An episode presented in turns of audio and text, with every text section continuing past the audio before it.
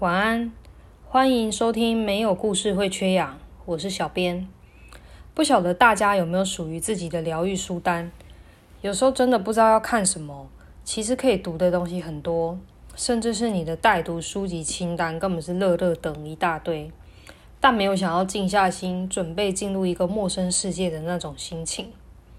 这时就会想要读一些你已经读过好多遍。内容跟结局都已经了然于心的故事，或者是好几年前已经读过的故事，但是过个几年突然又会很想再读一遍。这个再读一遍的过程，依然可以带给你更多新的感受跟启发。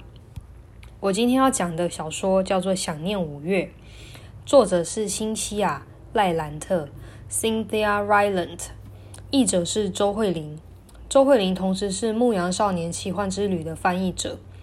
我读的这个版本是由东方出版社出版的，它是一个叫做《跨世纪小说精选系列》的其中一本。这个系列的故事选入了世界各国的儿童文学奖作品。想念五月获得了一九九三年，也就是我出生那一年的美国纽伯瑞儿童文学奖。主角是一个叫做夏娥的女孩。夏娥从小失去了亲生母亲。六岁的时候，被五月姨妈还有欧伯姨丈接回家里抚养。故事的开始是从五月过世之后，欧伯跟夏儿的生活也乱了步调。后来，夏儿的同学克里来到了他们的生活中。克里的招牌标志就是他永远带着一个破烂的手提箱，里面装满他随时随地在收集的一堆照片等等之类的东西。克里曾经有过一次濒死经验。欧博认为克里去过天堂一次，搞不好能够跟五月的灵魂沟通，但这一次的通灵会没有成功，五月并没有回来。这件事情几乎彻底压垮欧博，他无法正常的生活，并且连带影响到夏娥。夏娥很努力的想要在五月离开后和欧博一起继续生活下去，但欧博的颓丧让他感觉自己不够重要，不够好。没有好到能够让欧博一同振作起来，两个人都只能一直意识到五月已经离开了这件事情。五月栽种照顾的菜园已经是一片冬天的景象，里面的植物都干枯了。但是这时候，克里和他的手提箱又出现在夏尔跟欧博家门口。他带来一个消息，这个消息是来自他在他的手提箱里翻到的一篇报道。关于一位可以通灵跟往生者沟通的蝙蝠夫人，如果他们可以去找到这位蝙蝠夫人，也许就可以跟五月取得联络。夏尔觉得这个主意很荒谬，可是欧博却因为这件事情突然又振作起了精神。于是他们三个人在春假的第一天开车出发，路上经过了州议会大厦，看见大厦金色的穹隆屋顶在天空之下被照耀的闪闪发亮。那是一幕充满希望的景色。可是等他们到达教堂后，却发现蝙蝠夫人已经过世了。本来三个人是怀抱着期待来到这里，这个消息却把他们唯一的一点希望完全抹杀掉了。他们没别的办法，只好打道回府。本来他们预计见过蝙蝠夫人后度过一晚，第二天回程路上可以到州议会大厦里逛一逛，再回家。但这趟旅程才开始三个小时就宣告结束，他们的目标永远没办法达成了。车子开上来时的高速公路，气氛和开始他们到达这里时完全不同。整台车里充满夏儿自己形容的僵硬的沉默。当他们再次经过几小时前才路过的州议会大厦，夏儿看着那个金色的屋顶从车窗外飘过。突然之间，欧博说：“坐好了，我的车子要掉头了。”他们三个人真的去参加了，呃，参观了州议会大厦，欣赏每一个展示橱窗，还有美术馆里的展示柜，偷听这座大楼里衣着体面的绅士淑女们谈话，也逛了维吉尼亚州手工艺品店。等他们回到家时，天色已经完全黑了。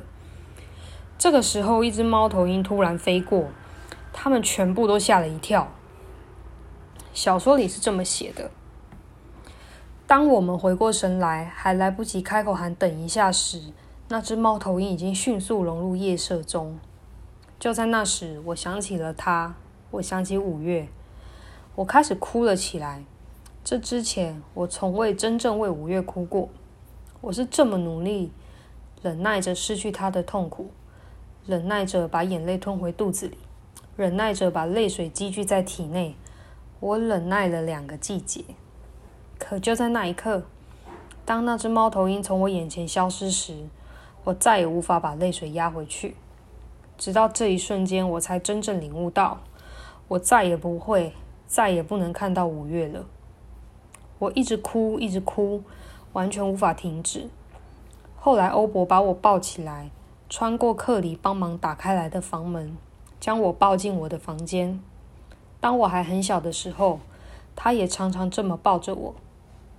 我像颗球似的蜷曲在床上，嚎啕大哭，直哭到我的胃和我的喉咙全部又灼热又刺痛，还是拼命的哭，像是要把全部的生命力都哭出来似的。欧博则用力的紧抱着我，仿佛要把我哭掉的生命力灌回去，甚至还灌了更多生命力到我体内。从头到尾，他没说半个字，只是用他强壮的大手抱着我，帮我拭掉眼泪，直到我体内的眼泪终于全部哭光，直到我的身体再也没有半点负担为止。当我终于可以开口说话的时候，我低声对他说。失去五月的日子好苦。欧博说：“他还在这里，我们爱的人不会真正离开我们。”我把头枕在他的肩膀上，好高兴这一刻他仍然在这里，跟我在一起。甚至我也好高兴，克里此刻正在货柜屋里。我闭上眼睛，想着我那可怜的年轻妈妈，还有五月那可怜的爹地妈咪，还有五月。可是我不再因为想念他们而伤痛而恐惧，我安详的想念着他们每一个，心里平静无波。当眼泪干了，我也睡着了。第二天早上，夏儿醒过来，闻到了咖啡和培根的香味，那是欧博做的早餐。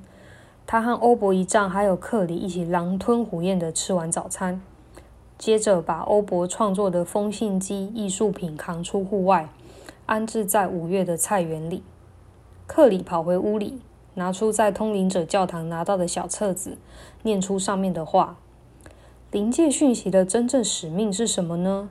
它其实是为了带给活在哀伤中的我们一些安慰。”他们站在五月的菜园里，看着所有风信机们旋转着。夏尔和欧博一丈看着对方，相视而笑。通灵，或者说。让活人能够与死去的人取得联系这件事情，在这时代听起来很怪力乱神，但会不会其实所谓通灵这件事情的本质比我们想象的更简单呢？它不是要让你可以和已经不在这个世界上的人面对面讲话，而是要提醒你，你跟你爱的人本来就没有分开过。就像故事最后克林念的那段话。通灵其实是带给生者的讯息，是关于活下来的人要怎么继续生活。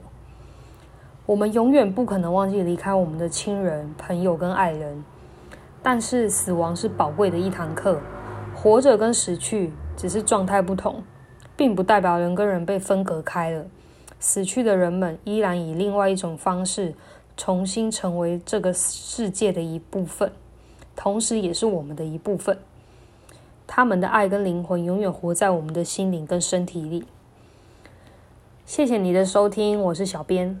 如果喜欢我讲的故事，可以订阅追踪我们的频道。没故事会缺氧。祝你有个美梦。